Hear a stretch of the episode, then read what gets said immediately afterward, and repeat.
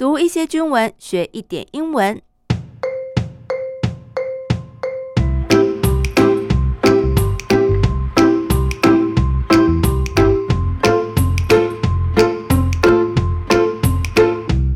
大家好，我是阿宾妹，这里是我的英文手记，欢迎大家陪我读一点经文，一起学点英文。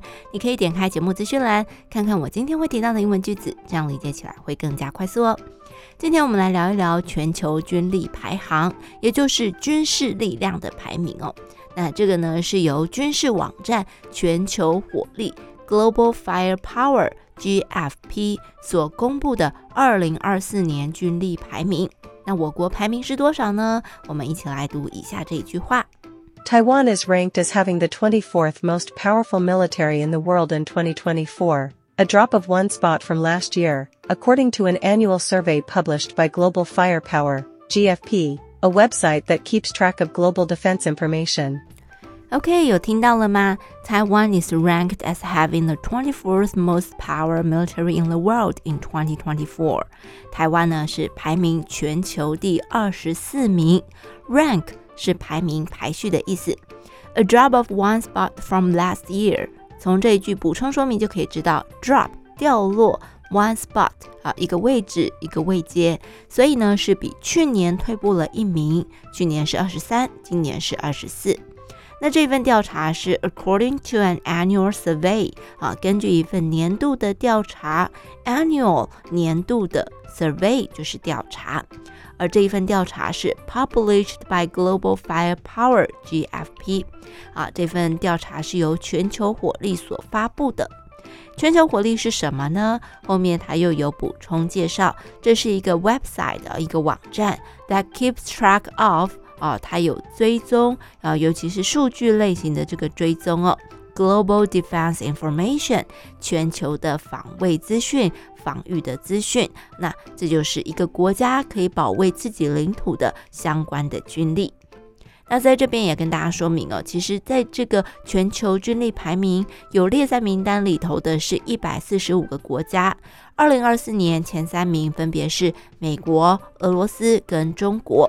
好，那这个 GFP 它的指标内容涵盖哪些面向呢？我们来读以下这一句话：The results incorporate values related to manpower, equipment, natural resources, finances, and geography, with more than 60 individual factors used to calculate the final ranking.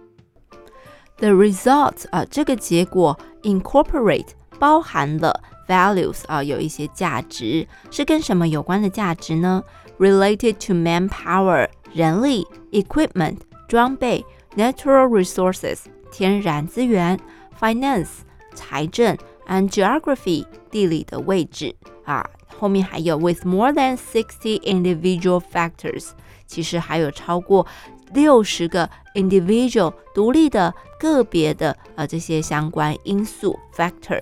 那这些全部都会用来 calculate 计算计算这个 final ranking 最后的排名最后的结果啊，所以总共是有六十个指标啊来做排名依序的标准。OK，那我们来复习一下今天的内容。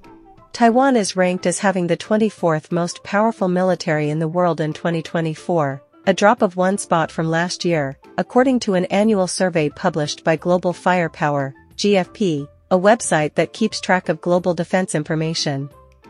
The results incorporate values related to manpower, equipment, natural resources, finances, and geography, with more than 60 individual factors used to calculate the final ranking. OK，我们今天的阿宾妹英文手机就进行到这里喽。那在节目最后呢，也要跟大家补充一个小小的资讯。我们刚刚不是有提到这个全球军力排行嘛？它有很多不同的指标。那在台湾的部分呢，有一项指标特别的突出哦。台湾大约有两百三十一万名的后备军人，那这个呢是相当于全国人口的百分之九点八。